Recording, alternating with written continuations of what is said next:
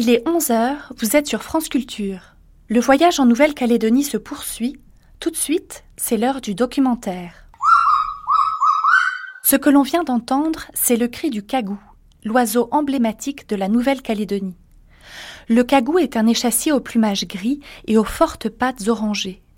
Il est incapable de voler, il aboie comme un chien et il vit exclusivement sur le caillou du Pacifique.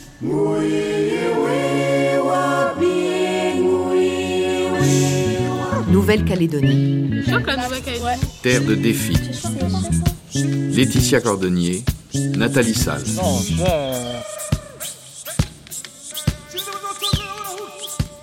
Protéger le paradis.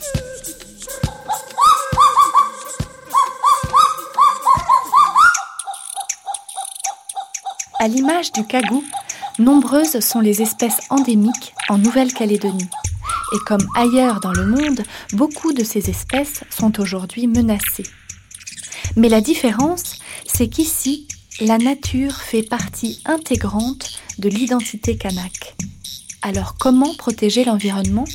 Comment intégrer dans le droit les spécificités culturelles du monde kanak reconnues par l'accord de Nouméa? Avant d'entrer au cœur de cette réflexion, promenons-nous d'un écosystème à l'autre. Bienvenue au bout du monde sur un caillou dans le Pacifique Sud. Jérôme Munzinger, botaniste à l'IRD, l'Institut de recherche et du développement de Nouméa, est notre guide. Nous sommes dans la réserve des chutes de la Madeleine, euh, qui est un endroit qui a été euh, mis euh, en réserve il y a une vingtaine d'années et qui est aménagé en fait. Un site qui, où les, touristes peuvent venir bah, découvrir un, aspect du paysage de Nouvelle-Calédonie qui est absolument superbe en fait ici, avec une végétation relativement basse, ce que l'on appelle du maquis, maquis minier. Et donc au fur et à mesure de, la découverte, on va traverser ce maquis, on va s'approcher de la rivière de la Madeleine, qui va présenter également un type de végétation assez particulier, euh, cette végétation de bord de rivière. Il y a beaucoup d'espèces endémiques en Nouvelle-Calédonie il y a énormément d'espèces endémiques en Nouvelle-Calédonie. Donc, par exemple, au chute de la Madeleine où nous sommes, si je vous demande de fermer les yeux, d'attraper une plante au hasard, attrapez-en une. Voilà, donc là vous venez d'attraper un Codia, Codia nitida, donc qui est une espèce endémique de Nouvelle-Calédonie, donc qui ne va se trouver qu'en Nouvelle-Calédonie et nulle part ailleurs. Alors pourquoi est-ce que je vous ai euh, proposé d'en attraper une au hasard comme ça? Euh, En fait, c'est parce que vous aviez 9 chances sur 10 d'attraper une plante qui soit endémique à la Nouvelle-Calédonie. Et d'ailleurs, dans bien des cas, euh, vous allez attraper une plante qui sera endémique à la Nouvelle-Calédonie et uniquement au sud de la Nouvelle-Calédonie, où on a ce que l'on appelle des phénomènes de micro-endémisme, où ce ne sont pas des plantes qui sont uniquement en Nouvelle-Calédonie et réparties sur l'ensemble du territoire, mais qui sont uniquement sur une toute petite portion du territoire néo-calédonien. Ce petit territoire qui, dans certains cas, peut se résumer simplement à une vallée, un bord de rivière, ou après, euh, ça peut être euh, une surface un petit peu plus euh, importante, mais on a donc des phénomènes de micro-endémisme. Ah, ici, nous avons une jolie vue sur cette, cette rivière qui court à travers la plaine des lacs. Et vous voyez bon, ces chutes qui sont pas forcément très très hautes, mais qui sont absolument magnifiques. donc les chutes de la Madeleine, qui est un endroit intéressant Bon, au point de vue euh, paysager, euh, ici la première chose qu'on a envie de faire c'est de s'asseoir, de contempler ce, joli endroit, euh, de prendre une photo, réflexe de la plupart des personnes qui viennent ici. Lorsqu'on s'approche de l'eau, on a aussi envie de se baigner tellement cette, rivière est, jolie et cette couleur un peu particulière, qui d'ailleurs lorsqu'il y a un petit peu moins de fond et un peu plus loin prend une couleur un petit peu d'anisée, ce qui fait que d'ailleurs on a une, rivière un tout petit peu plus loin qui s'appelle le de Pernod, euh, Pernod euh, qui, rappelle en fait la, couleur du, du pastis. Hein.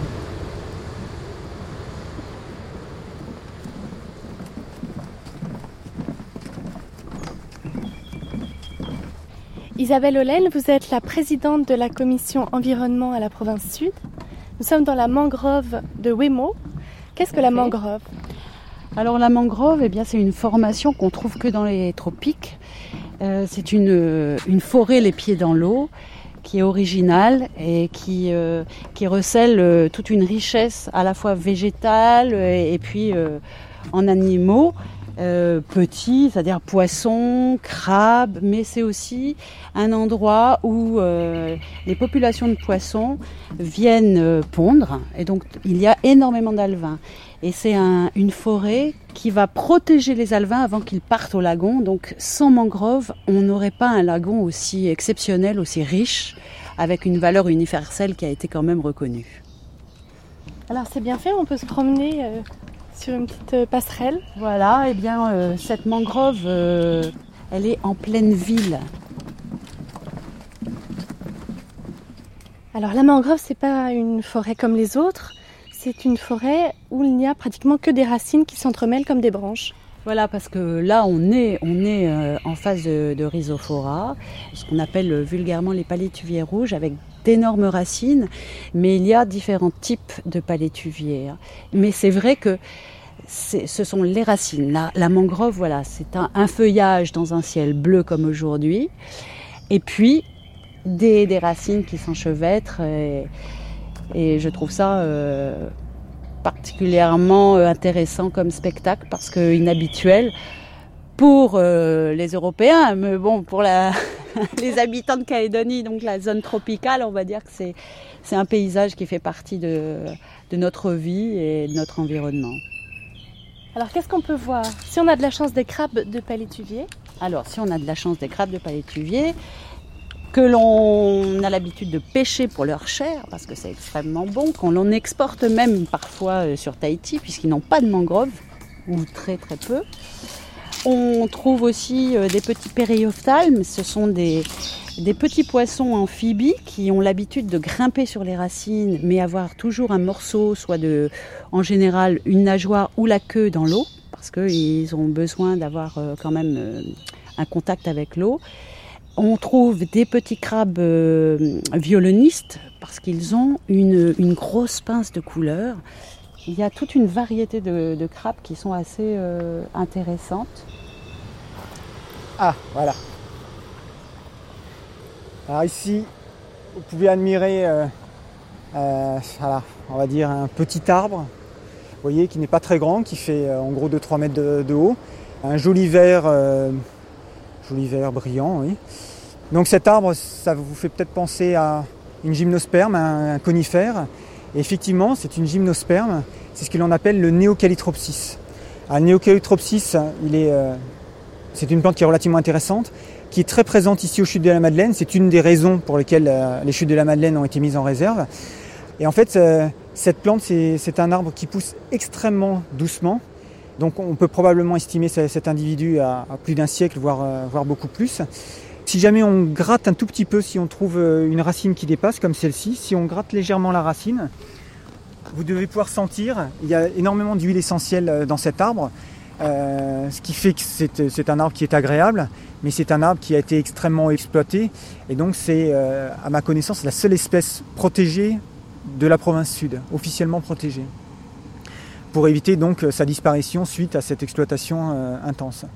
Et en plus, c'est une, plante pour laquelle il y, a, peu de population en Nouvelle-Calédonie.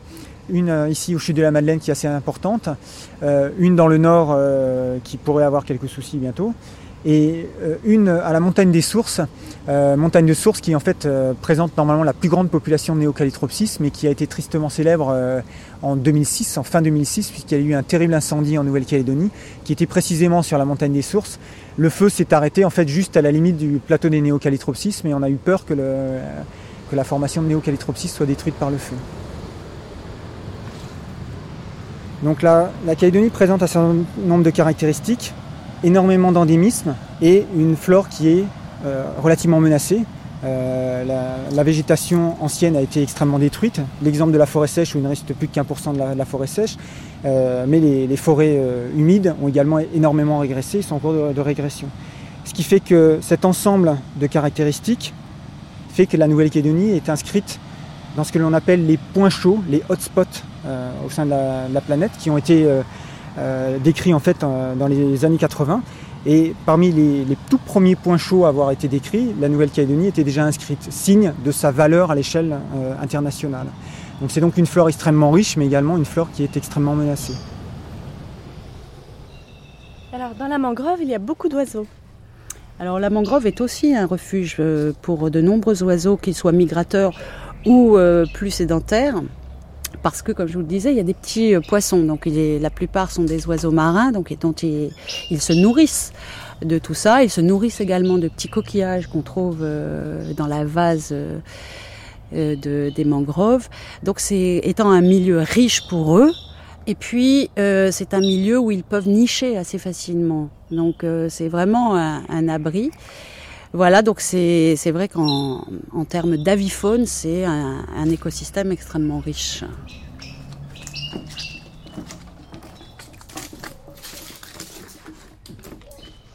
Isabelle Hollen, vous êtes à l'origine du dépôt du dossier d'inscription à l'UNESCO du récif corallien calédonien qui comprend une partie de la mangrove. Tout à fait. Alors, être à l'origine, je, très humblement, je ne suis pas à l'origine puisque l'origine du dossier, c'est une ONG qui s'appelle Corail Vivant qui en a parlé pour la première fois à la suite d'un voyage en Australie. Euh, ils sont revenus avec cette idée, qui est une, une idée extraordinaire, formidable pour le pays. Et c'est vrai que la mangrove richesse qui disparaît. Hein. Il y a 1% de la mangrove qui disparaît chaque année dans le monde. Donc il fallait absolument associer le littoral, donc les mangroves, euh, les, herbiers, les alguerets jusqu'au récif, le lagon. Donc ce patrimoine calédonien qu'on a décidé de protéger et de valoriser, eh bien on, veut l'offrir au monde. Donc c'est quand même formidable. Et, je pense que l'inscription au patrimoine mondial va pousser, va nous permettre d'aller plus à fond dans la connaissance euh, marine en tout cas, et avec un, regard tout particulier également sur le terrestre, parce qu'il ne faut pas oublier qu'il y a un continuum terre-mer qui est indiscutable, et on ne peut pas protéger bien un lagon euh, sans euh, protéger la mer. On ne peut pas connaître bien, en tout cas si on fait des efforts au niveau de la connaissance sur la mer, il faut également le, faire sur la, sur la terre.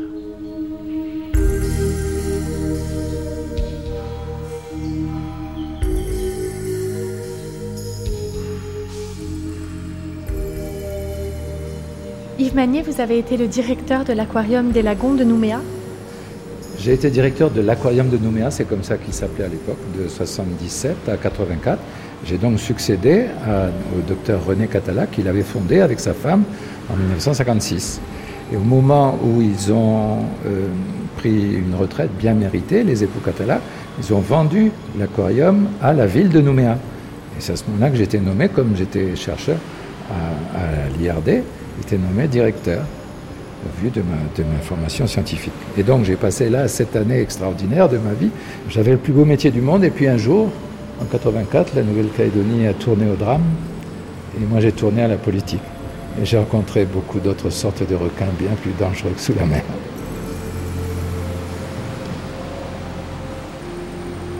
Tout ce qu'il y a dans l'aquarium de Nouméa provient de, oh, disons, 15 à 20 km autour de la ville de Nouméa uniquement. Rien n'est importé, on plonge tout nous-mêmes et on installe précautionneusement et en tenant compte de toutes les, contraintes pour que chaque bac, tout ce qu'il y a dans chaque bac, puisse vivre le plus longtemps possible. On tâche de représenter toute la vie euh, qu'il y a dans les lagons, l'aquarium s'appelle l'aquarium des lagons, et aussi sur la pente externe récifale. On a certains records du monde du point de vue du plus grand nombre d'espèces de coraux vivants présentés en aquarium. C'est presque une centaine. On va voir les nautiles. Par ici. Alors, pourquoi n'y a-t-il pas en Calédonie, dans la mer, une biodiversité spécifique, endémique, comme à terre?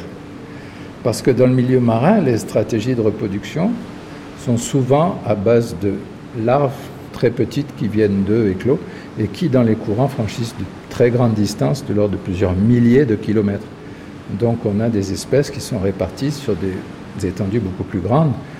On dit qu'on est ici dans la province Indo-Pacifique, où les trois quarts des espèces sont présentes depuis Madagascar jusqu'à Tahiti sauf effectivement dans certains cas particuliers où la stratégie de reproduction est de prendre un œuf unique qui se développent sur place et donc qui, ne bougent pas. Et c'est ce qui s'est passé pour les nautiles. Les nautiles qui entourent la Nouvelle-Calédonie sont endémiques. L'espèce n'existe qu'ici, et, mais ils pondent un ou quelques œufs qu'ils fixent sur les parois rocheuses et euh, l'embryon se développe dans l'œuf pendant un an et ensuite le petit nautile bébé sort entier de sa coquille donc il ne voyage pas donc ça ne peut pas se disséminer aussi bien que le reste.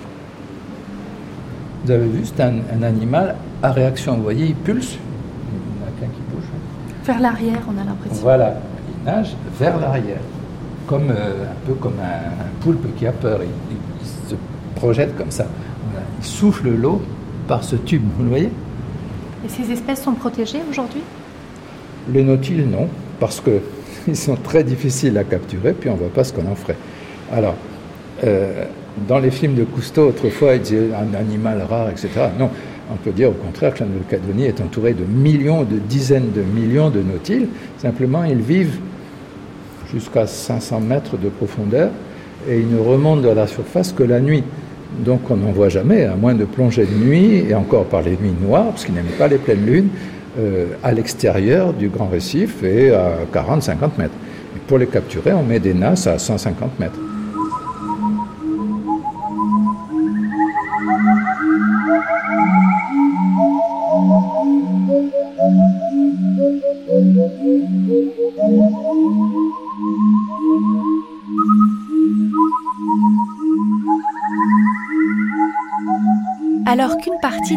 Coralliens vient d'être classée par l'UNESCO patrimoine mondial de l'humanité, deux usines métallurgiques de haute technologie vont bientôt voir le jour.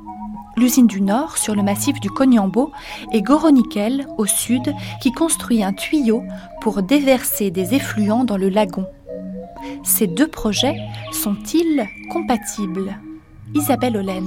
Moi, je pense que il n'y a pas incompatibilité pourquoi? Parce que la Nouvelle-Calédonie a deux richesses naturelles. La première, c'est le nickel, qui est une ressource naturelle non renouvelable, mais que l'on exploite euh, depuis près de 140 ans. Et l'autre, c'est euh, cette nature exceptionnelle euh, dont on parle depuis tout à l'heure et que le défi qu'on a à relever, c'est vraiment celui du développement durable. C'est, un défi dont on parle beaucoup dans le monde entier, parce que le 21e siècle, c'est le siècle du développement durable. Eh bien, s'il doit prendre corps en Nouvelle-Calédonie, c'est, c'est vraiment là où il faut aller.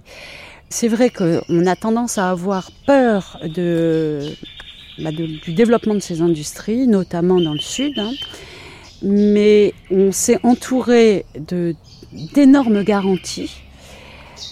Et de plus, euh, le patrimoine mondial va quand même amener aussi une pression supplémentaire euh, sur l'industriel, un regard international qui est euh, une garantie pour nous. Donc oui, je pense qu'on peut, on peut aller vers le développement industriel minier et on peut très sérieusement protéger et préserver notre nature exceptionnelle. C'est vrai que ça semble parfois paradoxal, mais je pense qu'avec une volonté, une détermination, euh, on peut réussir ce défi.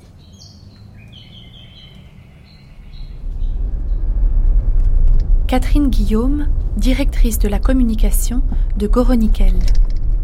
Le projet Goronickel est situé dans le sud de la Nouvelle-Calédonie, euh, qu'on appelle l'extrême sud, euh, qui est en fait euh, donc entre la partie Goro et la partie Prony, puisque le port de, de se situe dans la baie de Prony, on l'appelle le port de Prony. L'usine est implantée aussi dans cette, dans cette baie, mais en revanche, le, le, gisement minier, donc la mine, sont installés sur le plateau de Goro, donc qui sont de l'autre côté de la montagne, mais toujours dans le dans le grand sud, l'extrême sud de la Nouvelle-Calédonie. Alors, on va sortir les casques et les chasubles.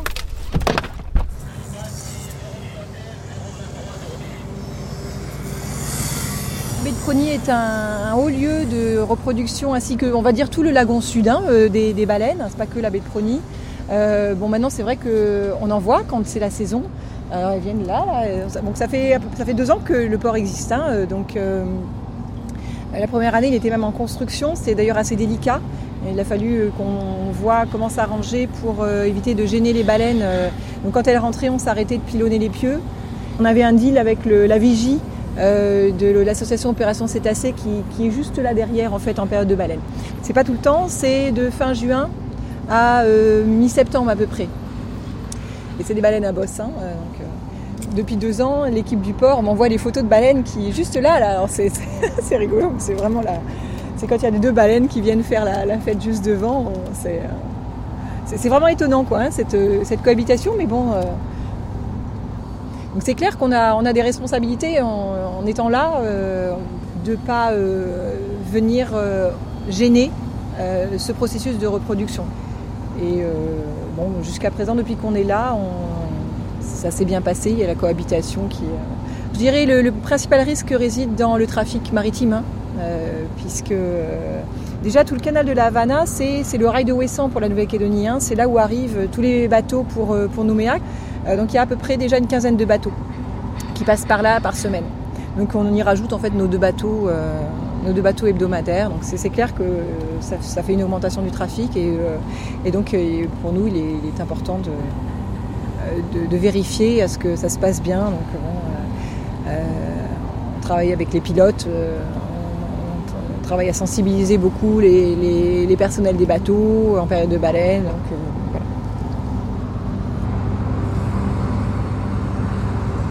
Jean-Michel Elguyenne, vous êtes le directeur adjoint du département environnement de Goronikel. Quel est l'impact sur l'environnement? Aujourd'hui, l'impact de ce projet est minime.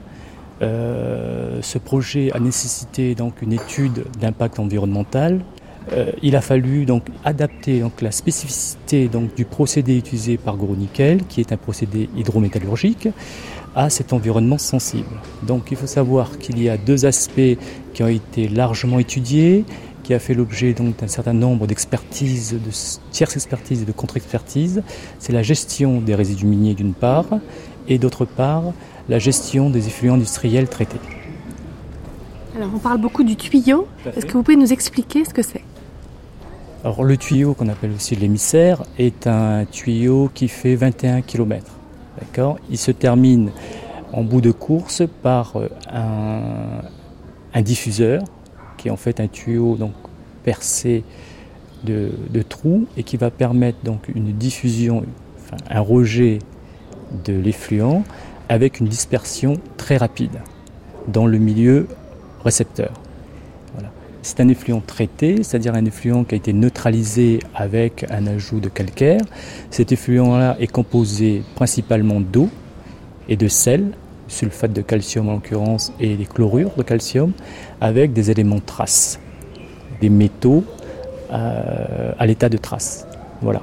Que l'on retrouve déjà à l'état naturel, enfin dans la nature et notamment dans le minerai, sont principalement des métaux lourds, euh, le fer, le calcium, euh, le chrome et j'en passe, qui sont bien connus et qui sont totalement maîtrisés. Ça, c'est ce qui constitue aujourd'hui notre effluent. Cet effluent-là est très comparable physiquement et chimiquement à la qualité de l'eau de mer. Donc c'est pour ça que ce rejet-là, aujourd'hui, est considéré comme un rejet qui est adapté donc au milieu récepteur, qui est le milieu marin. À 20 mètres du point de rejet, on pourra difficilement faire la différence entre notre effluent et l'eau de mer, qui est le milieu récepteur. Aujourd'hui, quelle est notre position à nous, USOINC, là-dessus? Didier Guénan-Janson, président du syndicat USOINC. Nous disons, nous ne voulons pas de rejet en mer en Nouvelle-Calédonie. Aujourd'hui, il faut aussi euh, regarder la réalité du terrain. Aujourd'hui, on a ce projet qui a été construit avec ce rejet en mer. Ah, grâce au travail des uns et des autres, on n'est pas les seuls, mais on a été aussi moteur dans cette démarche-là. Ce rejet en mer ne va pas, en tous les cas, autant polluer que c'était prévu euh, il y a, y a 4-5 ans. Ce rejet en mer, il a, on a été en Australie dans le cadre du colloque Nickel pour justement visiter les différents projets. Il y en avait en Australie, ils ont quasiment tous disparu. Hein, parce qu'il y a effectivement des conséquences sur le milieu marin. Alors après, on peut nous dire que là où c'est rejeté, les courants sont là, ceci, cela. Je crois qu'il Il y a un principe de précaution. Vous savez, il est, je ne sais pas s'il est bien appliqué en métropole. Je sais que dans notre pays, c'est quelque chose qui est totalement étranger à ce pays. Euh, on a toujours d'abord pollué et après rouspété. Euh, nous nous disons, aujourd'hui, on peut peut-être regarder pour démarrer l'usine avec ce rejet en mer, mais rapidement, il faut que l'opérateur, puisqu'il y a la technologie pour ne pas faire de rejet en mer, elle coûte certainement plus cher dans ce cas-là, puisque il va falloir revoir la puissance de la centrale électrique parce qu'elle ne sera pas assez puissante, donc des projets, des, investissements lourds.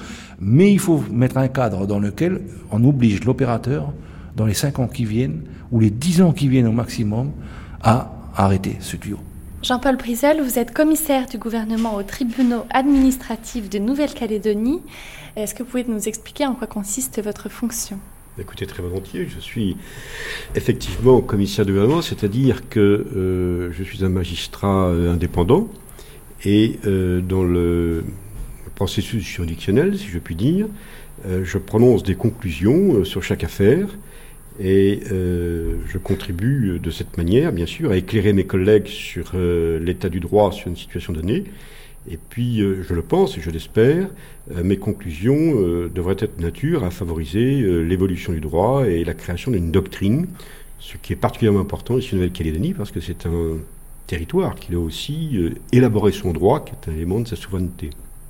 Il se trouve justement que j'ai eu euh, à conclure sur une affaire d'environnement qui est l'installation d'un grand site industriel ici, qui est très connu, qui est Goro-Nickel.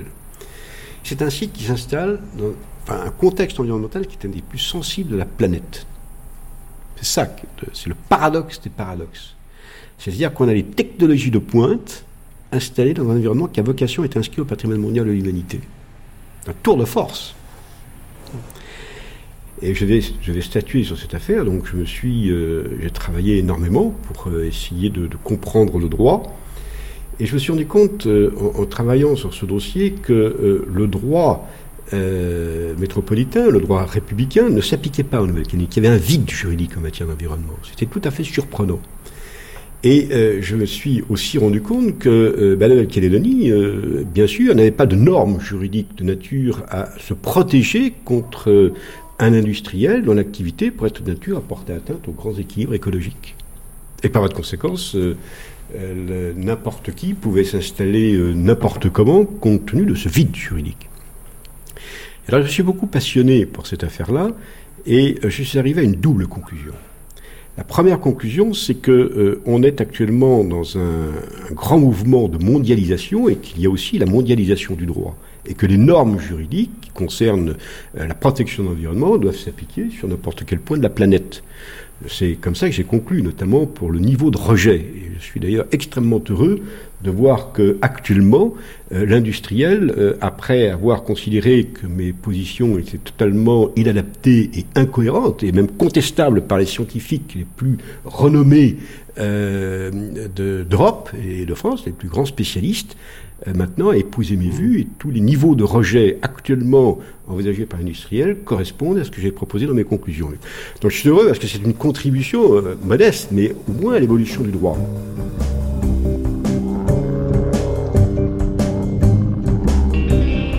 Retour sur le site de Goronickel avec Catherine Guillaume.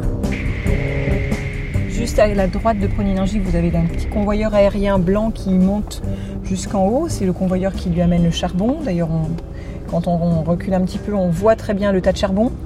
Donc le charbon qui est arrivé par le convoyeur, hein, le convoyeur qui fait à peu près 3 km de long entre le, port et, euh, et une unité de stockage. Euh, on n'a pas encore reçu les deux autres éléments euh, vrac qui seront les voisins du charbon.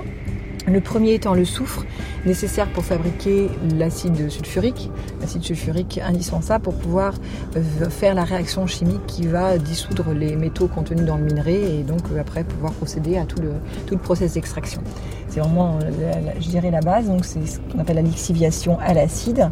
On fabrique notre propre acide parce que les quantités sont importantes et qu'il est euh, beaucoup plus intéressant économiquement et écologiquement de le fabriquer sur place plutôt que de le transporter.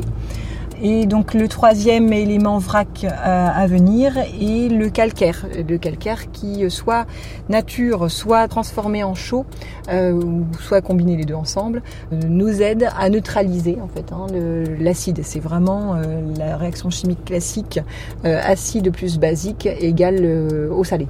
C'est le principe qui est utilisé.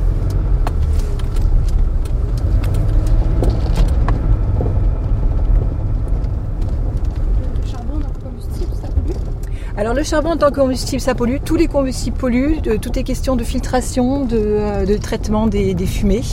Euh, donc euh, Énergie a un système de filtration qui les met aux normes 99, qui sont les, normes d'émission, euh, sachant que depuis il y a eu les normes 2002 qui sont sorties et Prony Énergie a obtenu une dérogation sur ces normes-là parce qu'ils avaient déjà investi, sachant que le protocole qu'ils ont signé avec nous et ainsi qu'avec les autorités et que en cas de moindre pépin sur la forêt nord qui est juste en face, on a plein d'indicateurs qu'on a mis en place sur la forêt nord. Si un des premiers indicateurs se met à clignoter, on ne parle même pas d'indicateur au rouge, hein, c'est indicateur se met à clignoter, Pône Énergie est dans l'obligation de réduire ses, euh, émissions. Donc euh, soit en réduisant la production, soit en installant un nouveau système qui est possible. Pour passer en norme, pour passer en norme 2002, tout simplement. Voilà.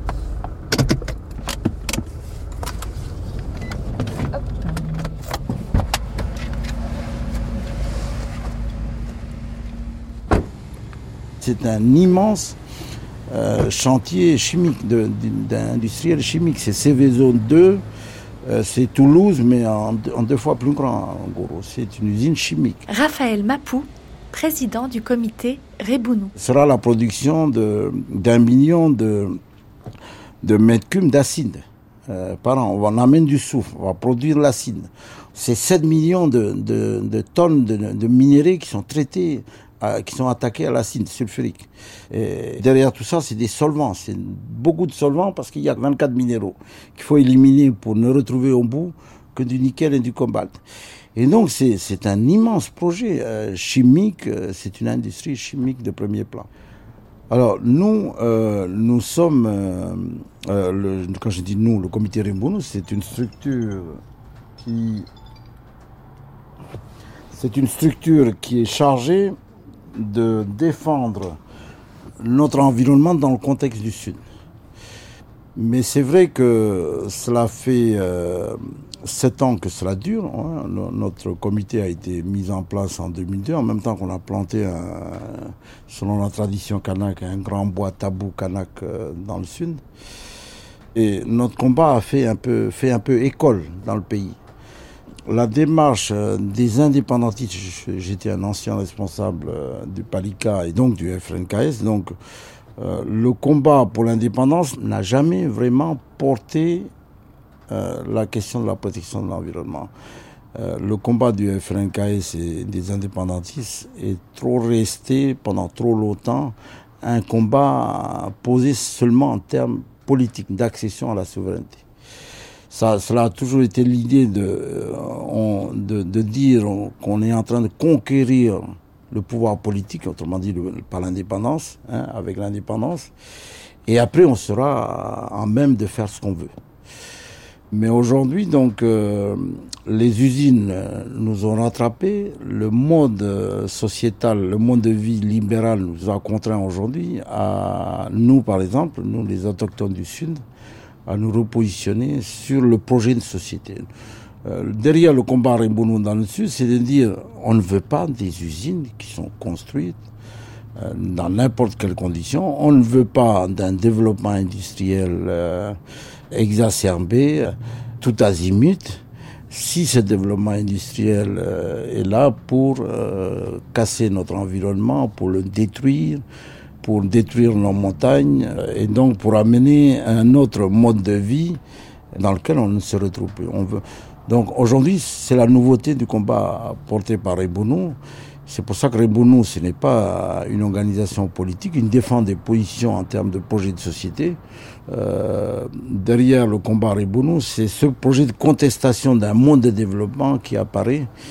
Et nous, nous sommes contre des projets industriels tout azimut.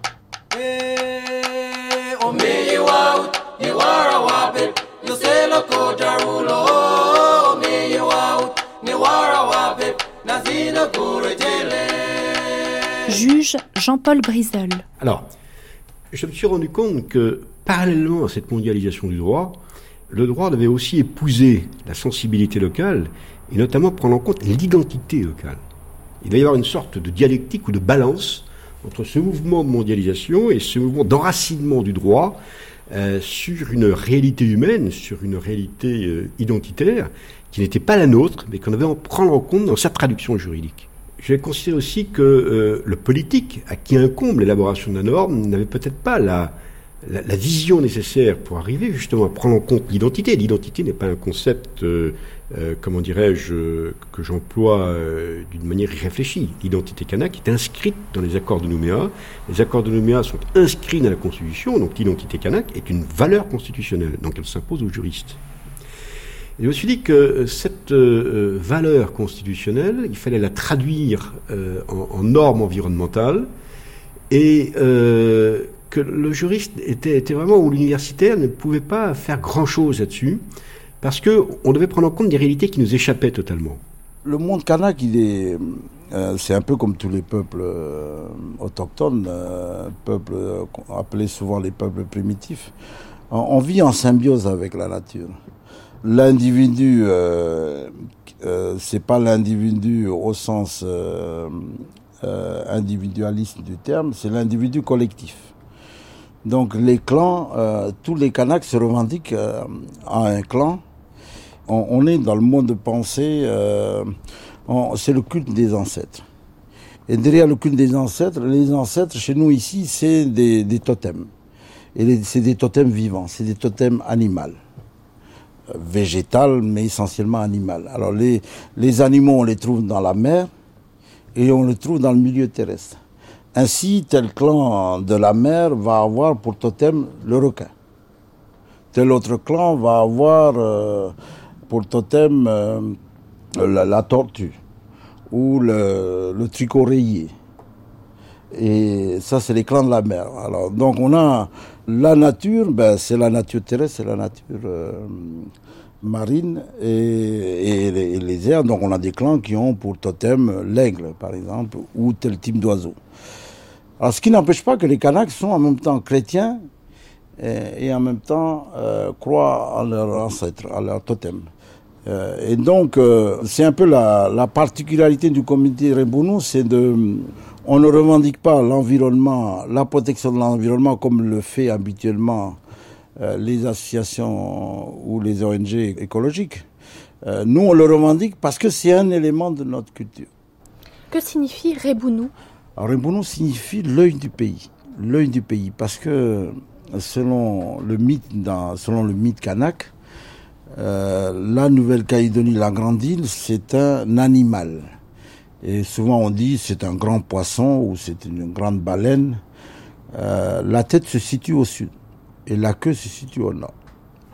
Et donc dans les discours euh, traditionnels qui sont prononcés aux grandes occasions, on a toujours l'habitude de dire c'est la tête qui voit, mais c'est la queue donc qui se situe à Poum et à Belep, c'est la queue qui guide le poisson. Et donc, euh, voilà, d'où vient le nord et Bounou, parce que dans le sud, c'est le, on a l'œil du pays. Préambule de l'accord de Nouméa. Extrait. L'identité kanak était fondée sur un lien particulier à la terre. Chaque individu, chaque clan se définissait par un rapport spécifique avec une vallée, une colline, la mer, une embouchure de rivière et gardait la mémoire de l'accueil d'autres familles. Les noms que la tradition donnait à chaque élément du paysage, les tabous marquant certains d'entre eux, les chemins coutumiers structuraient l'espace et les échanges. Vous savez, quand euh, si vous allez à l'IFOU, je me suis, quand fait la coutume, souvent on me dit l'autre monde. L'autre monde, c'est celui des blancs, celui des ceux qui sont arrivés. L'autre monde. Et c'est deux mondes très très différents. Et vous avez des conceptions du monde qui sont la conception occidentale et la conception mélanésienne. Mais la mélanésienne au sens large du terme, qui inclut toutes les communautés non occidentales ici. Bon, pas les communautés asiatiques. C'est très compliqué. Euh, c'est pour ça que quand on parle d'identité kanak, il faut absolument définir le concept qui n'est pas euh, une identité qui va s'opposer aux autres identités ou qui va donner la préférence à une identité par rapport à une identité euh, wallisienne ou polynésienne ou pas du tout ça. Hein, c'est toujours ce principe d'altérité. Et si on arrive à reconnaître l'autre, ben on reconnaît son, son mode de vie et la norme qui est la sienne. On reconnaît que ce lieu est tabou. Et si je veux me baigner, même si c'est une des plages les plus belles du monde, il faudra que je fasse la coutume au requin. Parce que je rentre dans un univers qui est un univers sacré. Et là, je crois que c'est intéressant de trouver les passerelles, et c'est ce qu'on a voulu faire pour le droit. Donc précisément, vous avez rassemblé une équipe de chercheurs de toutes les identités qui forment la Nouvelle-Calédonie. Alors, je me suis dit que eh bien, il fallait essayer de, de regrouper des compétences au-delà de la sphère juridique et faire un travail un petit peu interdisciplinaire ou transdisciplinaire. Et c'est comme ça qu'on a euh, mis sur pied une équipe euh, avec des théologiens, avec des biblistes, avec un sociologue, avec un artiste, enfin que j'ai un poète de, de l'IFOU, euh, Paul Wameau, bon, qui n'est pas venu à nos réunions, mais comme tous les artistes originaux, mais on, a eu des contacts avec lui, avec des militants associatifs, avec euh, des universitaires, bien sûr, hein, euh, dont Patrice Jean ici, avec Emmanuel Casarero, qui est directeur du centre Chibaou, euh, des fonctionnaires aussi, mais qui venaient euh, librement, enfin, qui ne venaient pas investis d'une mission de leur administration, mais c'est par goût, euh, parce qu'ils pensaient que c'était euh, une manière de contribuer à l'écriture d'un droit nouveau, ou au moins d'amorcer une sorte de philosophie de ce droit nouveau. Et mon, souci, c'était de rassembler des gens de, sensibilité, de culture, de euh, totalement différents, qui, s'il n'y avait pas eu ces rencontres de Chibaou, ne se seraient jamais rencontrés. Un peu la, magie du lieu. Vous savez, le Sol il y, a, une phrase de Barès qui a été employée d'une autre manière, qui est, il y a des lieux où souffle l'esprit. Et je crois que cette phrase de Barès, dans un contexte très différent, peut être employée à Chibaou. Et vous savez, dans le monde ménalésien, on croit beaucoup aux esprits. Donc il y a une présence quand même. Et cette présence, euh, je crois, était inspiratrice de notre démarche. Recomitant, de quelle façon les anciens avaient-ils l'habitude de préserver l'environnement à l'échelle tribale et intertribale? C'est l'aspect religieux qui était mis en avant. L'agir de, l'homme, il se faisait en, fonction de ses rapports avec la divinité, avec nos non-divinités et nos esprits et nos ancêtres.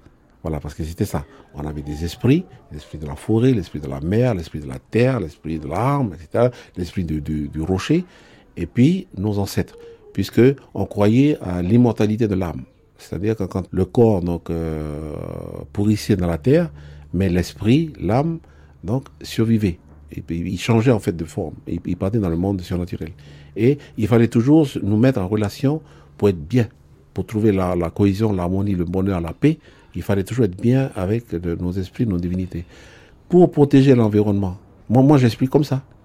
Je vous donne un simple, un simple exemple. Vous voyez, un simple exemple.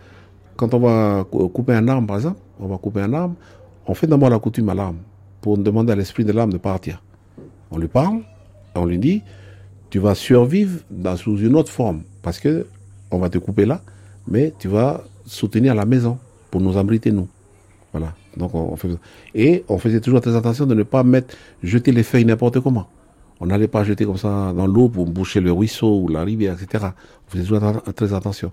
Quand on, on, euh, prend la terre, par exemple, quand on faisait un terrassement, pour faire une maison, une case, un truc comme ça, on parlait à la terre.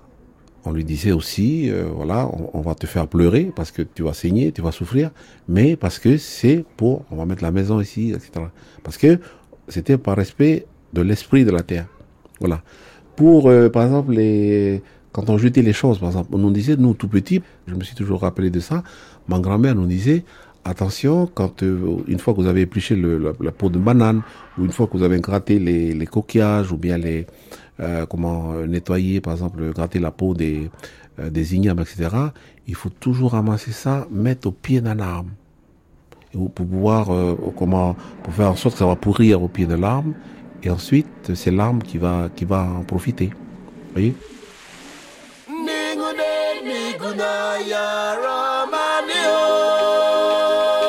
Midosh Neslin, grand chef de l'île de. C'est-à-dire qu'on a une conception de la manière d'habiter le monde, hein, et qui n'est pas tout à fait celle euh, que vous avez chez vous. Je ne sais pas qui a raison, qui a tort, mais est-ce qu'on ne peut pas débattre au moins de cela?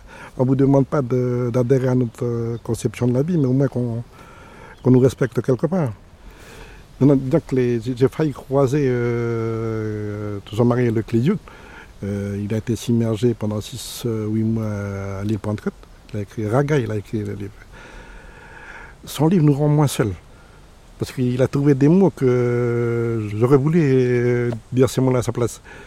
Mais peut-être aussi parce qu'il y a tellement d'autocensure que je n'ai pas osé dire ces mots-là, mais il est, formidable, ce, monsieur. J'ai fait lire son livre au, clan de la mer, la mer comme un continent, puis disant que les, les, grands découvreurs du monde n'ont pas compris qu'en fin de compte, il y avait un continent dans le Pacifique. C'était où là il y a une continuité entre le cocotier et la plage et puis le récif euh, ou les langoustes dans le récif. Là, il n'y a pas de pas d'un côté la mer, de l'autre la, mer euh, qui est destinée à l'utilisation commune et, la, terre qui est susceptible de propriété. C'est vrai que a eu des, bagarres des fois, les clans du bord de mer euh, avec les plaisanciers qui rentrent pour pêcher les langoustes et tout ça. Et alors que de l'autre côté, les clans du bord de mer, il y a aussi des Calédoniens qui se mettent à la pêcher à la mêlée à Canac. Hein, disent, mais la mer, euh, nous sommes les gardiens de la mer, et l'autre, les autres disent, euh, les plaisanciers ou les, pêcheurs professionnels, mais il y a le code civil, l'article 714, je ne le connais pas encore depuis, euh, qui dit que la mer est d'usage commun et ça appartient à tout le monde. Alors quand il y, a des, il y a des bagarres comme ça, le tribunal juge sur le délit et non pas sur le fond. Ce qui fait que celui qui a raison dans la coutume a tort devant le juge français. C'est tout, ça qu'il faut discuter. Le droit de l'environnement, ça va jusqu'où? Et cette vision du monde, on ne peut pas la, décrire, il faut l'expérimenter. Donc nous avons essayé de, de l'expérimenter en recherchant des passerelles avec notre propre culture occidentale. Notamment sur la notion de sacré, sur la notion de spiritualité qui est au cœur de la vision mélanésienne du monde. Le sacré ici est omniprésent. Alors que vous savez, dans le, monde occidental, on parle de désenchantement du monde.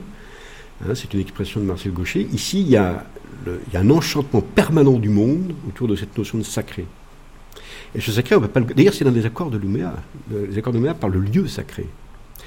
Donc le sacré est omniprésent.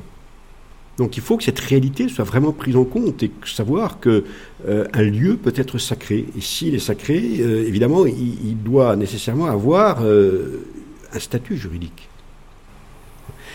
Donc c'est toutes ces notions que nous avons, que nous avons explorées. Encore une fois, pour que l'occidental puisse les expérimenter et les traduire en termes juridiques, nous avons recherché comment ces expériences euh, pouvaient trouver des correspondances dans notre culture occidentale. C'est tout l'objet de la communication.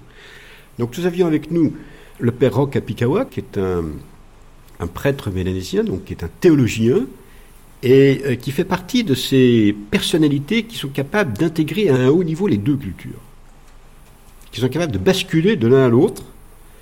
Et grâce à lui, on a, travaillé euh, d'arrache-pied, on a réussi à avoir des correspondances, à voir par exemple euh, que les requins, c'était quelque chose de très particulier. Presque dire qu'il y a une personnalité juridique du requin. Et je suis moi-même allé expérimenter ça dans la solitude à l'Ifou. J'ai essayé de comprendre le langage des requins jusqu'au toucher des requins.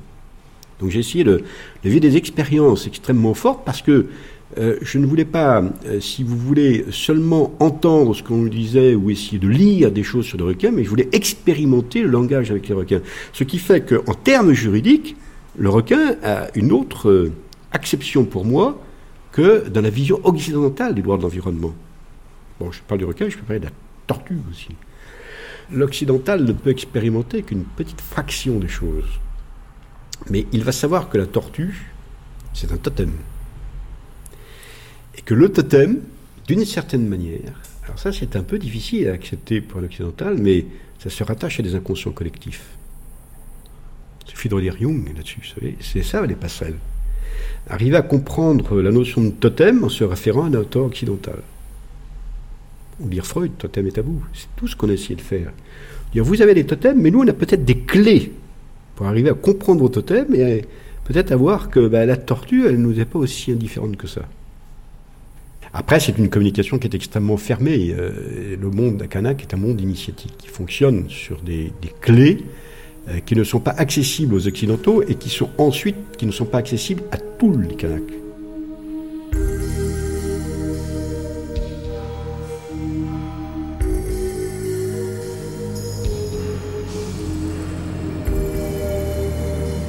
Peut peut-être faire un, stop devant le grand bac là, qui est fait pour montrer donc les, poissons surtout un, peu plus grands. Vous avez un requin dormeur, on dit dormeur parce qu'il passe son temps posé, et puis quelques autres euh, petits requins, les requins gris ou les requins à pointe noire, qui sont des animaux très très fréquents ici dans nos lagons. Il y a aussi les poissons chirurgiens, les chirurgiens parce qu'ils ont un, un, bistouri là, vous voyez, ces espèces de fins, ils peuvent sortir des épines très tranchantes comme des rasoirs, et si on essaie de les attraper, ils frappent cette épine et ça coupe effectivement comme un bistouri. Les poissons à, cornes, là, s'appellent des dawa. dans la tradition kanak, c'est les poissons des chefs. Alors, je pense que le Napoléon, quand on voit la gueule là-bas, va venir faire son tour. C'est un énorme poisson bleu posé par terre Oui, oui, c'est ça. Alors de temps en temps, il se lève, il fait son tour, c'est plus sympathique. Et hum, du temps de l'ancien aquarium, c'est un Napoléon qui avait battu tous les records de longévité. Il avait vécu plus de 30 ans en aquarium. Celui-ci a déjà passé 20 ans, je crois. Et ses yeux tournent dommage. dans leur oui, voilà, c'est ça. on voit que c'est un poisson intelligent, entre guillemets, plus intelligent que les autres, que les autres qui sont généralement très stupides. Et lui, il a les yeux indépendants, il fixe les choses et effectivement, il a certaines astuces euh, pour attaquer les, crabes, par exemple. Euh, c'est vraiment un mangeur de crabes. Voilà, il est en train de se faire nettoyer par un petit poisson bleu, noir et blanc. Ça, c'est un poisson qui lui mange les, petites puces que Napoléon a sur lui. donc, il se laisse bien faire. Et le petit poisson, il peut aussi venir lui nettoyer dans la bouche. À ce moment-là, il ouvre la bouche et il se laisse curer les dents. Il y a un poisson à l'île des Pins qu'on pêche, euh, ça dépend de la saison, on pêche une fois, une fois par an et ça s'appelle le mekwa. Mais ça veut dire euh, poisson et quoi ça veut dire euh, ciel. C'est un poisson sacré pour les gens de l'île des Pins et les pêcher traditionnellement avec des, des pirogues et puis sans, sans moteur parce qu'il va, il va effrayer le poisson. Et puis c'est des blocs de poissons qui se déplacent par, par centaines. Et il y a un guetteur qui reste au, bout du, du, mât et puis c'est lui qui guette le, poisson. Et puis le, le banc de poisson, il y, a, un, poisson pilote.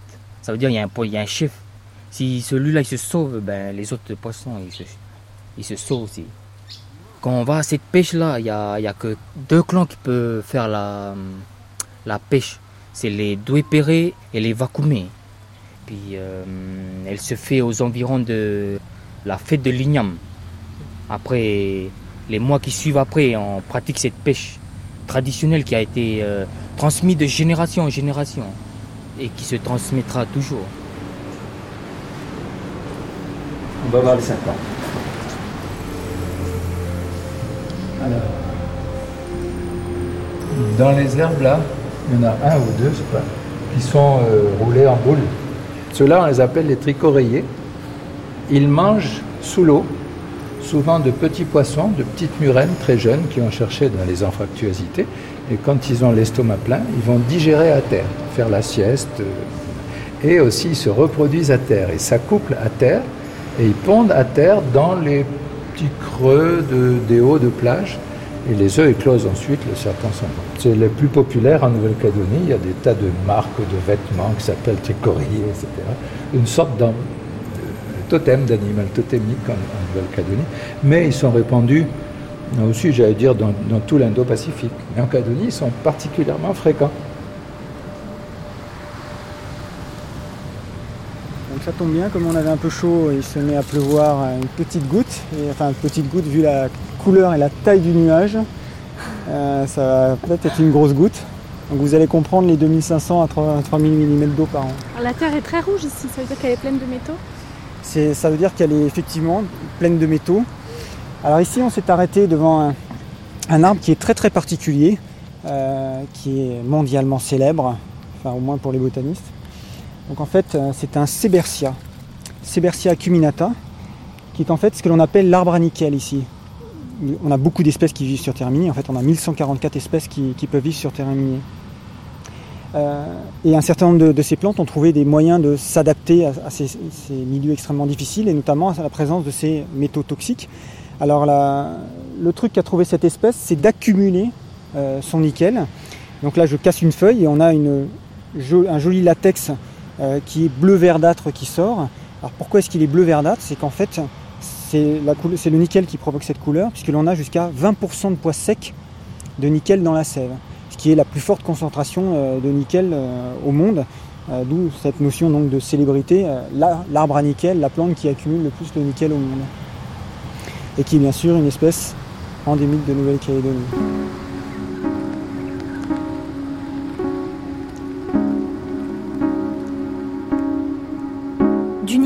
il y en a aussi dans le nord de la Grande Terre. À Coné, près du massif du Cognambo, l'usine encore en construction va bouleverser la vie de la région et des tribus alentours. Le comité Rebounou reste quant à lui vigilant vis-à-vis de la protection de l'environnement. Raphaël Mapou. Donc, euh, nous, ce qu'on a toujours dit, il faut que le monde kanak préserve son pays. Et donc, c'est le point des.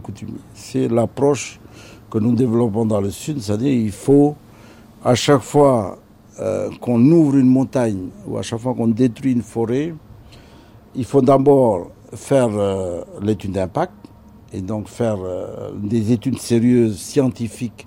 Ça, c'est l'apport de la science pour que les forêts, pour que tous, tous les espèces soient répertoriées qu'il y ait un état zéro de l'environnement qui soit correct. En même temps, il faut tenir compte aussi de la réalité autochtone, des structures traditionnelles. Et donc, euh, c'est la gestion de, ces deux niveaux-là, euh, c'est là-dessus que nous sommes. Nous. Et c'est à partir de ces deux approches-là que nous, situons le projet KNS dans le Nord. Donc, au niveau environnemental, je suis bien placé pour faire la comparaison entre les deux projets. Le projet de l'usine du Nord, ils ont mis quatre ans pour faire les études d'impact. Dans le Sud, il n'y a pas eu d'étude d'impact. Il n'y a pas eu d'étude de courantologie vient d'être mené par l'IRD. Euh, et l'état des lieux aussi n'est pas complet. Donc dans le sud, la démarche a toujours été de détruire depuis 2000 ans, on construit. Vous voyez un peu? On a commencé par détruire, après on fait les études. On détruit, on fait les études. Et depuis. C'est pour ça qu'on on a toujours été en opposition. Dans le Nord, quand même, l'usine vient de démarrer, là. Ils sont en train de démarrer.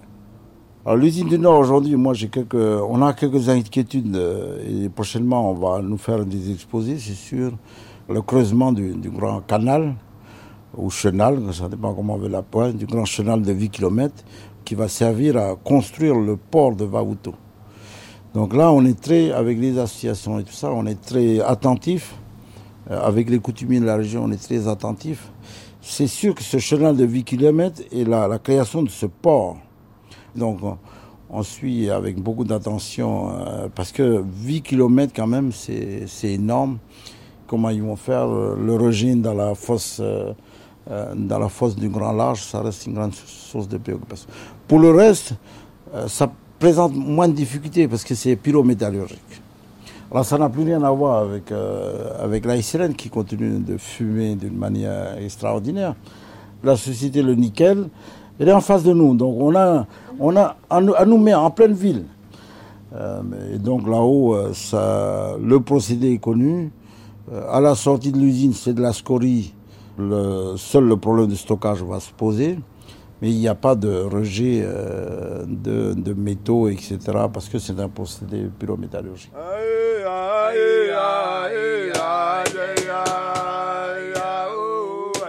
D'une part, moi je considère que la bonne gouvernance aujourd'hui, c'est les politiques, c'est les élus politiques de la province et des communes, ils doivent associer les structures coutumières dans la gestion des autorisations concernant les espaces. En tout cas, c'est une garantie supplémentaire qu'on donne aujourd'hui parce que les coutumiers ne peuvent pas laisser faire n'importe quoi. Là où il y a des tabous, etc., euh, on est obligé de, respecter. Deuxièmement, euh, sur le plan écologique, eh bien, il faut euh, vraiment une gestion participative sur le, moyen et le long terme. Et là, il faut que les, les, coutumiers, parce que les associations écologiques ne sont pas à même de défendre le morceau, tout seul.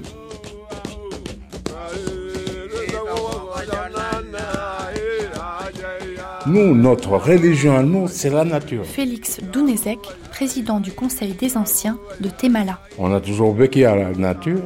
Les vieux grands-pères nous ont dit pour respecter la nature. Et c'est pour ça que, à l'époque, on est en 2008, on sait qu'on a une usine. Mais on ne pourra pas nous changer l'idée que la nature, c'est notre vie. Boé Paueta, président des Anciens de Wengo. Moi, je dirais par exemple pour la tribu Wengo, nous, on aurait souhaité que ce soit la province ou au niveau de la mairie ou au niveau du gouvernement, qu'on puisse mettre des choses en place pour pouvoir sauvegarder l'environnement. Parce que qui dit environnement dit, enfin, comme la terre, tout ça, là, ce qui existe, avec celui qui vit dans l'environnement. La tribu Mwango se situe exactement dans la nature. Vous ne verrez pas des lotissements, vous verrez pas. Là, on n'a pas la télé, on n'a pas tout ça. Mais pour le moment, nous, on vit avec la nature. On vit avec ce qu'on plante sur la terre. Et comme vient, on ne va pas dans les magasins. Il y a tout sur place. Il y a le cerf, il y a le cochon, il y a les crevettes à la, rivière, il y a les anguilles, il y a les roussettes, non tout. Et comme viande, c'est ça. Mais le matin, on n'a pas de pain, on n'a pas de beurre, on n'a rien. Ben, c'est le manioc, le l'igname, les. Et si, peut-être qu'on peut venir au magasin pour le sucre. Ou maintenant, ça qu'on commence à manger le riz, de plus en plus. Vivre la nature, c'est vivre ce que tu as autour de toi sans chercher à prendre ailleurs. Et quand on est malade, on n'a pas besoin d'aller au docteur, ben, il y a le feu, il y a les racines, tout ça, ben, c'est avec ça qu'on vit. Et nous, par exemple, au Mwango, on, on voit l'idée du Nord. Mais seulement, nous, on veut avoir les pieds sur terre pour ne pas être déracinés. Et c'est pour ça que nous, on voudrait que ceux qui peuvent nous aider, nous aider d'une manière à favoriser l'environnement où on se trouve actuellement. Mais seulement on n'est pas compétent, on n'a pas des idées, mais seulement on sait que notre tribu a une valeur, l'environnement de notre tribu a une valeur, mais comment le mettre en place? On croit que les Indiens, c'est un bon élément pour nous aider. Il y a un autre élément qu'on peut dire aussi pour ajouter à ce qu'il a dit le président du CA de Wango, là, que nous, au niveau des, grands-pères, on respecte la nature. Pourquoi? Pour, pour nous, la rivière, c'est source de vie. Et quand la rivière prend sa source dans la montagne, il se jette à la mer. Et ça se complète. Et c'est pour ça que les gens des bords de mer, que ce soit les gens de la, de la forêt, on se respecte parce qu'on sait qu'on a un point commun. Le, notre point commun, c'est la nature. On vit avec, et puis c'est là où on, on se ressource.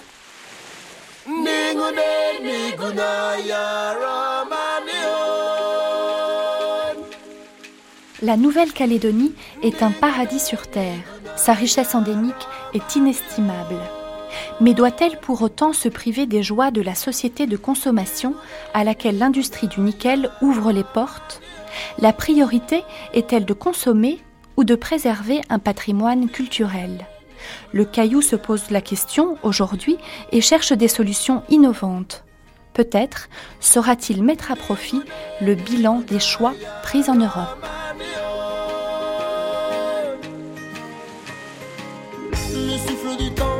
Feuilles du vieux banyan et de ses racines ressort.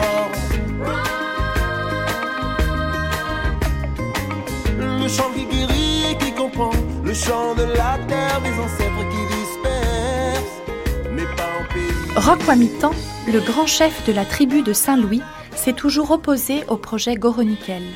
En 1998, président du FLNKS, c'est lui qui a signé les accords de Nouméa, comme Djibaou dix ans auparavant, à la différence près que cette fois, la délégation entière a apposé sa signature au texte. Nous l'avons rencontré un dimanche dans la tribu de sa maman qui recevait toute la famille à déjeuner. Chaleureux, Roquamitan nous a accueillis en Manou, sur la terrasse.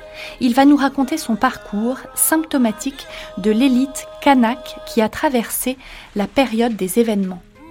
Pour l'heure, et avant d'être chassés par la pluie, nous sommes sur un banc, face au bagnan. Au début, le grand chef voulait être prêtre.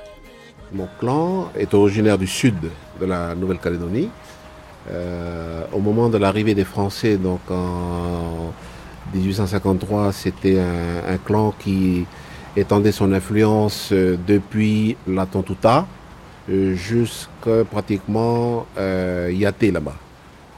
Et lorsque les Français sont arrivés ici en 1853, ils ont donc euh, appelé mon arrière-arrière-arrière-grand-père, le grand chef euh, donc du même clan que moi, le, le clan Combois, qui est donc venu pour la levée du drapeau, pour la levée du drapeau euh, français, le 16 août 1854, sur la presqu'île de Nouméa.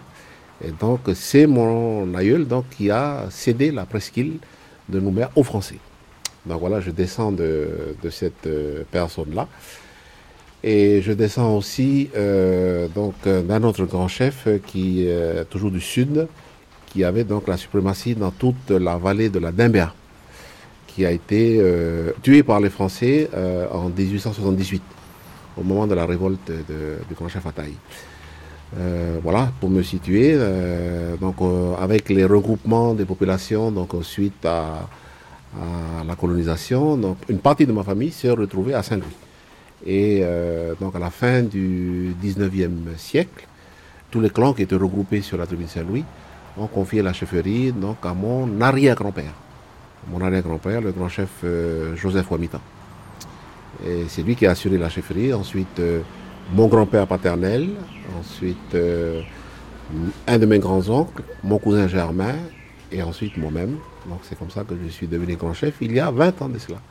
Là, en 1987 exactement. Mais nous sommes ici à la Conception. Donc il y a une autre tribu constituée par les missionnaires maristes catholiques euh, dès 1854. Voilà. Euh, ils sont descendus du nord pour évangéliser le sud de la Nouvelle-Calédonie et ils sont descendus avec un certain nombre de qu'on appelait à l'époque les, les néophytes ou les catéchumènes. Donc, ils- soit qui venaient de recevoir le baptême ou qui étaient en train de se préparer pour recevoir le baptême. Et c'est comme ça que du côté de ma mère, euh, j'ai mes attaches familiales dans le nord de la Nouvelle-Calédonie, exactement de Puebo. Et ses parents, donc, étaient chefs ici, donc son père était chef, Rock Pidgeot, personnage illustre aussi, voilà, qui a fait l'histoire de la Nouvelle-Calédonie. C'était c'est mon grand-père maternel, puisque c'est le, le papa de ma maman. Roquamitan, vous êtes allé à l'école? Mais moi, j'étais tout petit, je, je souhaitais être prêtre. J'en avais parlé à ma grand-mère et puis à mon grand-père.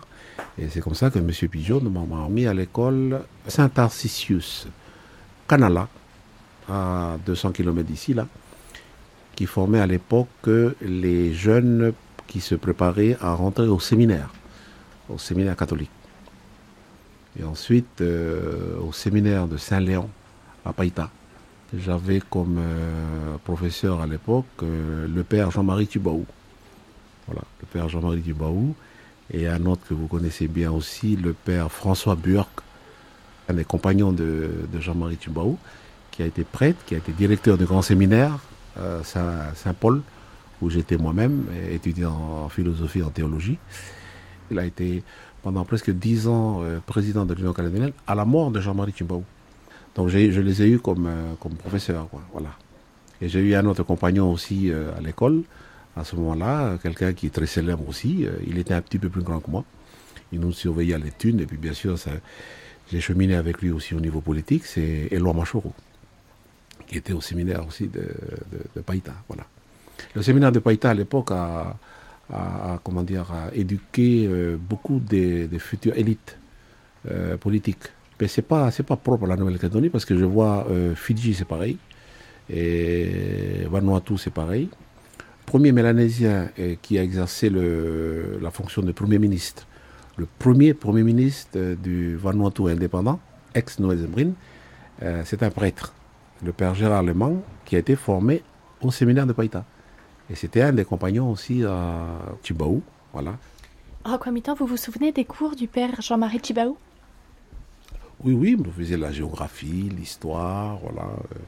Puis comme c'était un grand sportif, donc euh, c'est lui qui nous entraînait au football aussi. C'était un excellent footballeur, euh, Jean-Marie Chimbo. Ah oui, oui.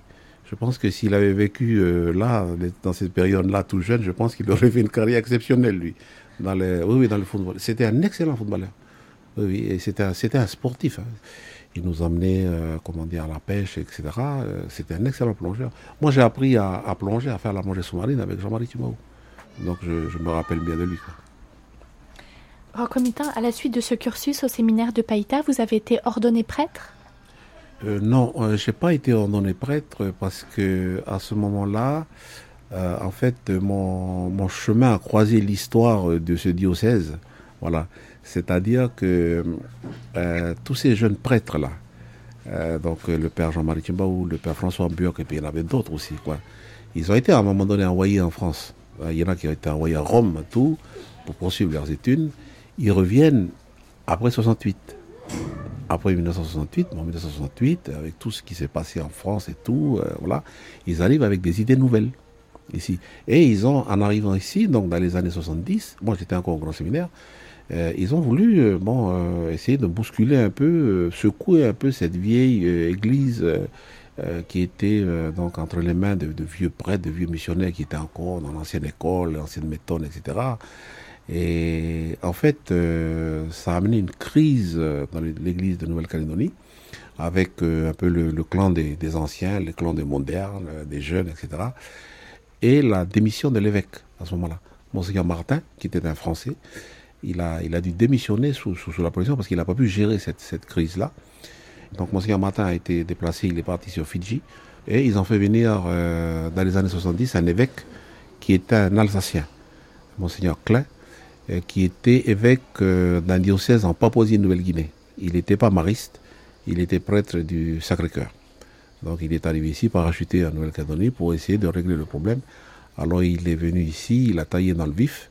Et résultat, c'est quoi? Résultat, c'est que ben, tous ces prêtres ont quitté la prêtrise, le sacerdoce, à ce moment-là. Quelque part, ce sont les anciens qui ont, gagné. Enfin, moi, je vois ça comme ça, hein, avec mes, yeux. J'avais à l'époque, j'avais 18 ans, quoi. Et Monseigneur Klein a fermé le séminaire. Le séminaire où j'étais, moi, j'étais déjà en première année de théologie.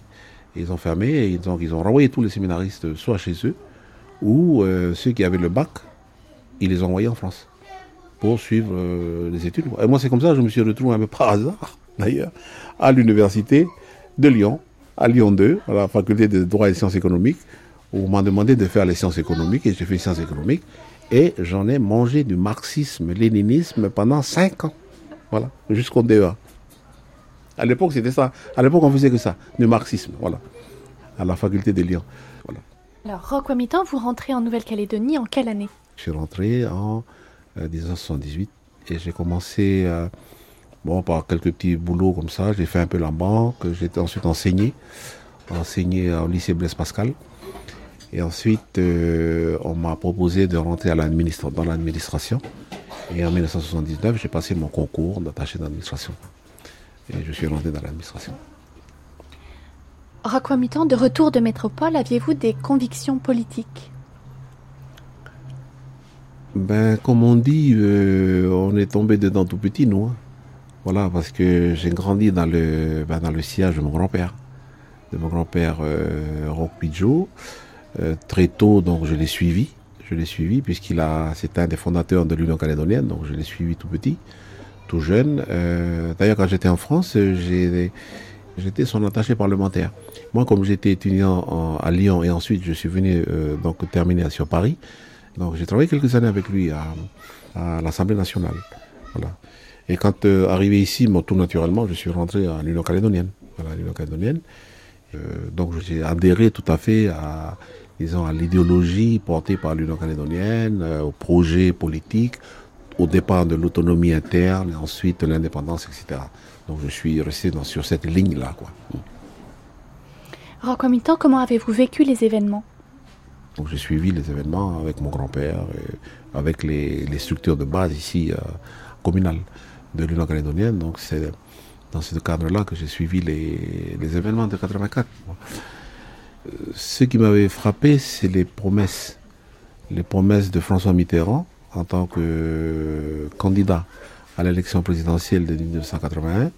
Donc, euh, recevant une délégation du Front indépendantiste à, Paris, il leur avait suggéré le fait que, bon, s'ils soutenaient euh, le candidat Mitterrand à l'élection présidentielle de 1981, euh, il allait œuvrer pour, disons, conduire, ou en tout cas mettre la Nouvelle-Calédonie sur le chemin de l'indépendance, quoi, par rapport au, droit international, puisque les, comment dire, les responsables de l'époque étaient avec les responsables du Vanuatu, enfin les ex-Nouvelles-Zébrines, ils allaient de temps en temps à l'ONU pour euh, pétitionner là-bas, pour demander la réinscription de la Nouvelle-Calédonie sur la liste des pays à décoloniser.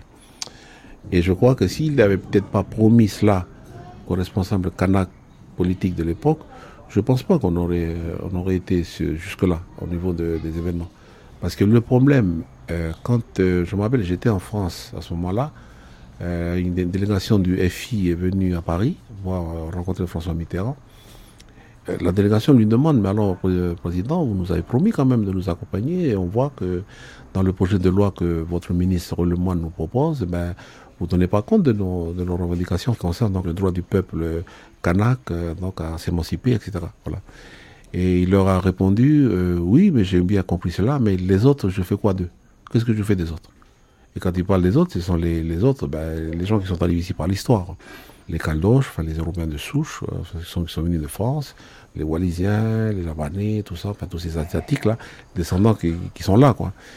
Et euh, le problème, c'est que très rapidement, très rapidement, au moment des événements, nous, les Kanaks, quand je dis nous, c'est nous les Kanaks, derrière Jean-Marie Tchimbaou, derrière Éloi Machoro, etc., on se battait pour la reconnaissance de notre droit à l'indépendance, à l'émancipation politique, à l'autodétermination, et puis les autres, en fait, ils étaient plus ou moins donc euh, euh, appuyés, euh, soutenus par l'État français qui ne savait pas trop comment manœuvrer à ce moment-là. En fait, nous nous sommes opposés à l'État français, notre colonisateur, et par un, jeu un peu machiavélique, je ne sais pas si c'était voulu ou pas, en fait, c'était plus l'État français qu'on avait en face de nous, nous on a retrouvé les autres. On a trouvé Jacques Lafleur, les milices, les milices qu'ils avaient montées à l'époque, voyez, c'est une sorte d'engrenage euh, un peu pervers qui s'est fait et ça a dérouté le, comment dire, quelque part le, combat du FLNKS. Et puis après, on est arrivé ensuite à cette fameuse poignée de main hein, de, comment, des accords de, de Matignon. Alors justement, en 1988, Jacques Lafleur et Jean-Marie Chibaou se serrent la main sur les marches de l'hôtel Matignon. Et un an plus tard, Jean-Marie Chibaou et Yewene Yewene, les deux leaders du FLNKS, sont assassinés à Ouvéa. Comment avez-vous euh, accédé à la présidence du FLNKS Il faut bien comprendre que Jean-Marie, euh, cette poignée de main qui, bon, tout le monde en parle, c'est le début de quelque chose, le début d'une communauté, d'un destin, etc., etc. Mais il faut quand même savoir qu'il revenait de loin par rapport à l'objectif que le peuple kanak s'était donné. Donc le peuple avait chargé Jean-Marie de négocier, de discuter pour lui. Les événements en 84. Le peuple kanak se révolte. C'est pour l'indépendance. Les gens qui meurent, ils meurent pour l'indépendance. Voilà. Quand Ponce arrive en 86, 87 et il détruit tout, il casse tout, on repart, le FNK se, se remobilise. Il se remobilise sur quoi? Il se remobilise pas sur un projet de statut il se remobilise pour l'indépendance. Rebelote, deuxième fois. Et cet accord ne donne pas l'indépendance. Voyez le, voyez le fossé qui s'est creusé entre l'objectif que s'est donné le peuple kanak, qui a chargé donc, son leader Jean-Marie pour négocier, et en fait, il atteint euh, même pas le tiers de ce qu'il devait obtenir. Et moi, j'ai vécu les, au sein de l'Union calédonienne, euh, par à deux reprises, le comité directeur de l'Union calédonienne a rejeté l'accord. Le FNKS a rejeté l'accord. Euh, Jean-Marie donc est tué en 89. Donc euh, comment qu'on fait maintenant? Et on avait tout ça en tête. Moi, j'avais, en tout cas, j'avais ça en tête. Moi, j'ai dit mais il a été tué, c'est parce que comme l'impression qu'il n'avait pas d'autre port de sortie, Jean-Marie, que d'être tué c'est grave ce que je dis, mais et la façon dont j'avais réfléchi à ce moment-là, je, me suis dit ça. Je me suis dit ça va être trop compliqué pour lui pour, pour, gérer cette affaire-là. Et puis voilà, on est arrivé à ce drame, quoi. 89, 90, on s'est réunis à Naketi et à ce moment-là, le FNKS décide de donner la présidence du front à Paul Léontine du Palika, mais euh, il a créé un poste de vice-président pour l'Union calédonienne Et l'Union catholique m'a proposé moi en tant que vice-président. Donc j'ai assuré la vice-présidence de, de 90 à 95. Et donc il a laissé la présidence en fin 95. Et c'est comme ça que j'ai accédé à la, à la présidence du FLNKS. Alors on arrive aux négociations de sortie des accords Matignon. C'est vous qui les avez engagés? Sur la question, je, je vais reprendre un petit peu les dates. Euh, dans 96, préalable minier, et on rentre là pour une longue période. On a stoppé les négociations politiques. On a stoppé, donc on est tous partis sur l'histoire du préalable. Voilà, on n'en discutait plus. Toute l'année 96 passe. Toute l'année 97 passe. Et fin 97, il y a un certain nombre de gens, dont François Björk, Léopold Jorini, qui se disent mais on va arriver bientôt à 98. Il faut quand même qu'on commence à négocier. Le préalable, bon, le préalable, on peut le négocier en même temps. Résultat, ben oui. Le résultat, c'est que quand on a commencé à négocier, on a négocié seulement qu'en janvier. En janvier 98. C'est-à-dire que ça faisait deux ans qu'avec euh, Alain Juppé avait ouvert les négociations. Et on avait, on va dire, on a perdu le temps. Je ne sais pas si on peut dire ça comme ça. Mais en tout cas, pour la négociation, on a perdu du temps. Puisqu'on était tous partis sur le, le préalable minier. Résultat, c'est qu'en en l'espace de, de janvier 98 et, euh, et avril 98, eh ben, il fallait négocier tout, cet accord-là en, en deux, trois mois. Et on n'a pas arrêté de faire les allers-retours entre Paris et Nouméa pour, pouvoir arriver donc dans la nuit du 21 au 22 avril. On a terminé ici à, à Nouméa. Et c'était le 4 mai, oui c'est ça, c'est le 4 mai, euh, l'anniversaire de la mort à Jean-Marie Tumbaou, où il y a l'inauguration du, centre culturel. Là. Et puis le 5 mai, donc on, on signe officiellement quoi. Voilà, c'est ça. Alors aujourd'hui, dix ans après, Rakwamitan, vous êtes donc toujours homme politique, vous êtes grand chef de la tribu de Saint-Louis, homme d'église depuis toujours finalement. Comment parvenez-vous à gérer ces trois fonctions? J'ai pas trop de problèmes moi pour euh, comment dire euh, pour gérer les bon, on les trois casquettes parce que euh, si vous voulez la, la responsabilité politique elle est venue en, en dernier. Moi je m'étais destiné à être prêtre parce que je, je voulais être prêtre. Bon les circonstances ont fait que euh, ben, j'ai pas pu ils ont fermé le séminaire nous ont envoyé en France etc. Bon, bref. Donc je me suis toujours occupé des paroisses en fait. Je me suis toujours occupé des, comment, de ma paroisse ici à la Conception, Saint-Louis. Donc j'ai des responsabilités au niveau euh, paroissial. Et euh, non seulement au niveau de la paroisse, mais au niveau de la zone et au niveau du diocèse aussi. Mais je ne suis ni catéchiste euh, ni diacre. Bon, c'est pas toujours bien vu, ou bien compris en tout cas. Voilà, qu'on soit catéchiste, euh, ou bien ordonné diacre, et puis on exerce des responsabilités politiques. Ce qui fait que je préside les ADAP, qu'on appelle des, assemblées dominicales en l'absence de prêtres, et je vais faire de la formation puisqu'on va dans quelques temps euh, ouvrir un centre de formation biblique. Et pour cela, d'ailleurs, je suis en train de terminer avec la faculté catholique de Strasbourg une licence de théologie catholique. Je vais le terminer là, normalement l'année prochaine, pour pouvoir, euh, donc, euh, puisque c'est un diplôme qui est reconnu par l'État et par, euh, par le Vatican, donc pour pouvoir faire de la formation, oui, mais officiellement, quoi. Alors nous, Rakwamitan, on a rencontré un jeune qui est au lycée professionnel de Nouméa et qui nous a dit que vous travaillez beaucoup avec les jeunes au sein de la tribu de Saint-Louis. Il était euh, très admiratif du travail que vous menez auprès d'eux. Oui, mais ça, c'est dans mon travail de, de chef. Voilà, c'est mon travail de parce que si vous voulez, depuis 2004 aussi, j'ai beaucoup plus de disponibilité. Avant, j'étais trop pris avec mes, casquettes politiques. Depuis 2004, eh ben, je me suis plus, euh, comment dire, consacré, si, vous voulez, aux jeunes. Voilà. Les trois quarts de la population de Saint-Louis, c'est des jeunes. hein. Ils, ont, ils ont moins de 20, 25 ans. hein. C'est une population très jeune. Et puis, euh, bon, on a des fois, on a du mal avec, eux. Et puis, beaucoup en échec scolaire. On a lancé depuis une dizaine d'années les études surveillées pour occuper justement des, jeunes, pour qu'ils aient un endroit pour travailler le soir, etc.. Et on commence à avoir des résultats. Donc, je ne désespère pas que, bon, dans les années qui viennent, on va en faire mieux, quoi, pour eux. Parce que nous, on a affaire à de défis, quoi. Bon, le premier défi, c'est le système colonial le système colonial français qui a été très dur au départ, très dur avec nous. Attention, hein, nous les Kanaks, on a donné quoi. On a, on donné quand même. Oui, on a donné. Euh, beaucoup de gens qui ont été déplacés, des milliers. Vous prenez toute la grande terre, 500 km de long là. Il n'y a pas une tombie qui n'a pas été déplacée à un moment. hein. Parce que les, gens ils se révoltaient à chaque fois. Quoi. Parce que c'était la société kanak, il faut voir, c'était une société qui était très hiérarchisée. Avec des chefs qui avaient, qui avaient un rôle, et les clans, chaque clan avec un rôle bien particulier. Et puis, c'était depuis des, des- centaines, peut-être des milliers d'années que c'était- réglé comme ça. Et un clan ne faisait pas le travail d'un autre. hein. Et le, un clan avait une fonction particulière qu'il exerçait de père en fils. Bon, il y avait ceux qui, qui étaient destinés à être chefs, il y en avait d'autres qui portaient la parole du chef, il y avait les, comment, les clans qui possédaient les médicaments pour le, donc, euh, comme guérisseurs, il y avait les clans qui faisaient la pêche pour le chef, il y avait des clans qui détenaient les généalogies. Vous voyez, les généalogies, pour, pour savoir d'où tu viens, il fallait que tu t'adresses à un clan spécial. Et tout ça, c'était, les anciens avaient réglé ça, c'était très harmonisé, très cohérent. Sur ce arrive ce système-là. Qu'est-ce qu'il fait? Ben, Il casse tout. Il casse tout. Euh, Bon, quand ils sont arrivés là, ils comprenaient pas grand-chose hein, à ce qui se passait ici. là. Même les missionnaires, les missionnaires catholiques, ils comprenaient rien du tout aussi. hein. Les missionnaires protestants, moi je peux les dire d'autant plus euh, librement parce que je suis moi-même catholique et puis bon, pratiquant et tout.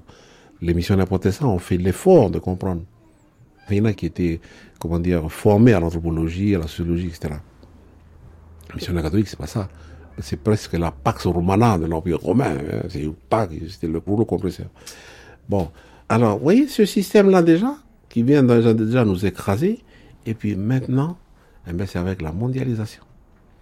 La mondialisation, donc les, gens qui arrivent, donc parce que le pays se développe, l'appel d'air avec le- les usines, etc., les gens qui arrivent, qui s'installent, puis la société de consommation. Vous voyez, on est affronté à un double niveau, nous. Alors, vous vous rendez compte un peu les jeunes là Ça fait qu'on on perd nos repères, euh, nos repères culturels. Heureusement que nous, les responsables coutumiers, donc, euh, qui avons vécu les transitions, on, nous sommes, on, a, un pied dans le, comment, dans l'autre génération qui est passée là, et puis là, maintenant, ce qui fait qu'on essaie de maintenir. Mais je ne sais pas, les, jeunes qui vont derrière, je ne sais pas comment ils vont réagir. Bon, on, perd la langue. Les gens, ils, parlent moins. Ici, on parle presque pratiquement plus la langue. Il n'y a que les vieux qui parlent maintenant la langue. Donc, on atteint de, on, relance la- la- la- les langues, les langues kanak, quoi. Dans les écoles et tout ça, c'est c'est prévu dans l'accord de Nouméa, ça, comme langue d'enseignement.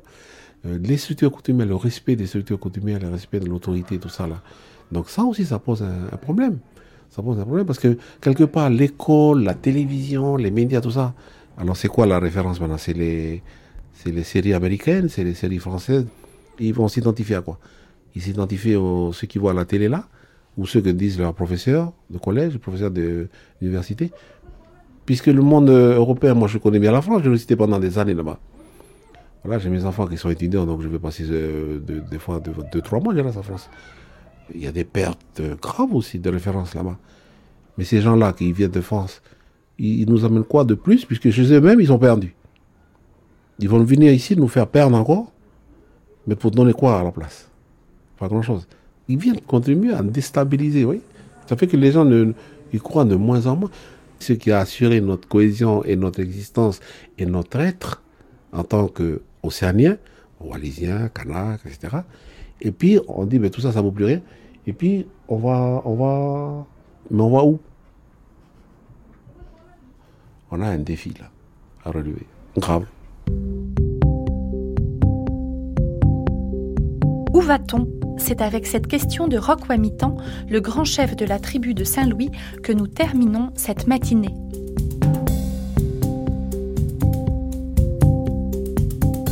Nouvelle-Calédonie Terre de défis, une série produite par Laetitia Cordonnier, réalisée par Nathalie Salle. Prise de son Michel Gassic, mixage Valérie Lavalard. Un grand merci pour son aide à Pascal Joanneau, l'ex-directrice de l'Aquarium des Lagons à Nouméa.